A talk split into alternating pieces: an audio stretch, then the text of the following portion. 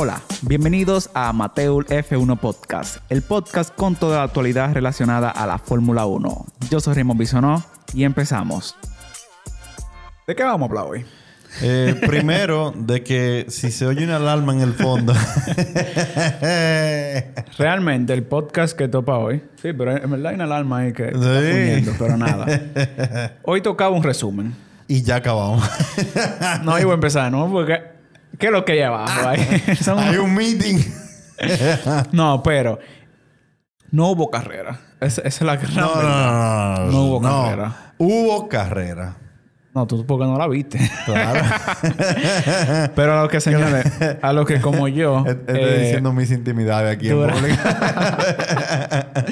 duramos como yo, que me levanté temprano. sí, me levanté temprano. Y señores, duramos hasta las 1 de la tarde. Claro, estoy hablando hora dominicana, menos 4, menos 4. Entonces, el Gran Premio de Bélgica en Spa-Francorchamps pasará a la historia en la Fórmula 1. Pasó. Y no por ser bonita cosa. No por el rush, no, por un accidente. No, no, no, no, no va a pasar la historia por la, o sea, por las razones correctas no va a pasar. Eh, y hoy vamos a hablar de lo que pasó durante todo el fin de semana en Spa-Francorchamps.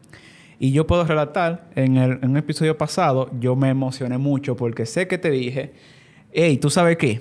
Va a llover fin de semana completo. Yo me acuerdo de eso. sí. Estamos, porque Dije que se iba el huracán. Realmente cuando llega la lluvia a la Fórmula 1 o al deporte motor, uno se entusiasma porque ve cosas diferentes. Ve pilotos en, en zona delantera que quizás por un tema de táctica y otra cosa llegan a mejores posiciones. Quizás los automóviles... Ahora, ahora, se- pa- pa- para ahí, para ahí, para ahí. Para ahí. ¿Qué pasó? Miren, pero tenemos contenido. ¿Cuál contenido? Vamos a hablar del viernes y el sábado. El viernes y el sábado. ¿Tú qué estabas hablando? Hablemos de George Russell. No, no, y de, Ah, y de- y de Norris. Y de Norris. Señores. Que después el pobre estaba durmiendo.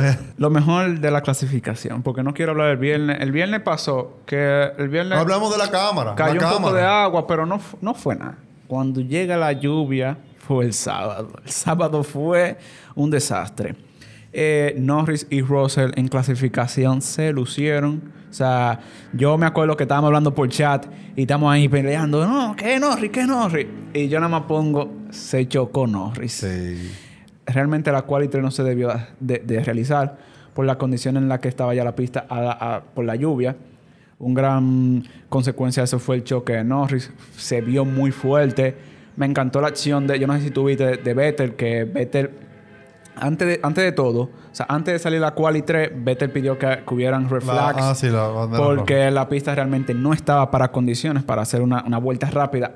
Y cuando le, le ponen la, la notificación a, a Vettel y le dicen red flag, red flag, Norris se chocó, al- a él se quilla y dice, yo se lo dije, que no estaba para esto. Usted, miren lo que hacen. Entonces, Vettel venía muy cerca de, de, de Norris, se para después de Radillon, o sea, que es cuando van a tomar la recta, que era que estaba posicionado el vehículo, y se para, no se sale el vehículo, pero sí le hace como con el pulgar, como para que le diga que ok.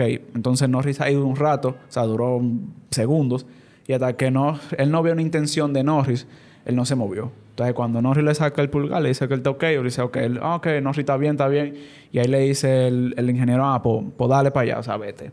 Esas son acciones que algo como que Senna también lo hizo en un, No, en no. un tipo de el accidente, se favor, salió del vehículo. exacto. Fue y le salvó la vida. Yo no sé si tú sabes cómo fue el accidente. Ah, yo no sé. Él choca el carro cuando Sí. eso no había un sistema de seguridad No. Que, que cortaran los el Ah, supply ah. de combustible. Ah, el tipo sabes. se desmaya dentro del carro, queda con el pie pegado hasta el fondo. El carro sigue eso. acelerando y pasando gasolina. Cena se para, se desmonta, le apaga el carro o le quita el pie y ayuda a sacar. Oye, eso y no, por no, eso no, el no, tipo no, se salva de que el carro explote.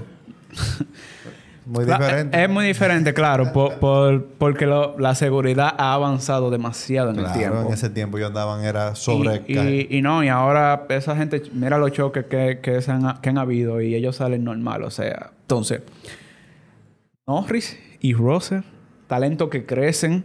Eh, y que manejaron los dos sobre el agua, parecían, eran dos sapos. Eran dos jet ski que yo andaba. Y me impresiona más porque siempre que, que, salió Williams, en ese caso, Williams, yo creo que para mí fue el mejor equipo en la nivel de clasificación. Latifi pasó a Q2. No digo yo. Una cosa increíble. Es que no digo yo. Es que algo yo tenían que haber estado desarrollando en estos años. Y, era un carro anfibio. Que, azul, con amarillo, si tiene los colores.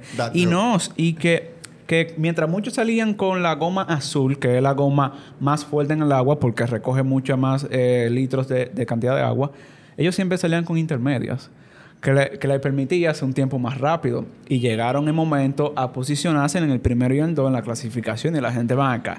Y le copiaba mucho las estrategias Williams. ¿Sabes lo que Mercedes, Ferrari copiándole estrategia Williams? Eso es humildad. Eso es humildad. Eso es reconocer el talento donde quiera que esté y donde quiera que venga. Y con lo de, con lo de la, la clasificación, ya para cerrar, que es Russell. Clasificación de Russell. ¿De dónde mucho sacó ese tiempo? Yo un momento lo vi no, pues, ¿y tú te imaginas qué haga la Paul? O sea... Tuvo, tuvo un tiempo en provisional. no, él tuvo un provisional, pero...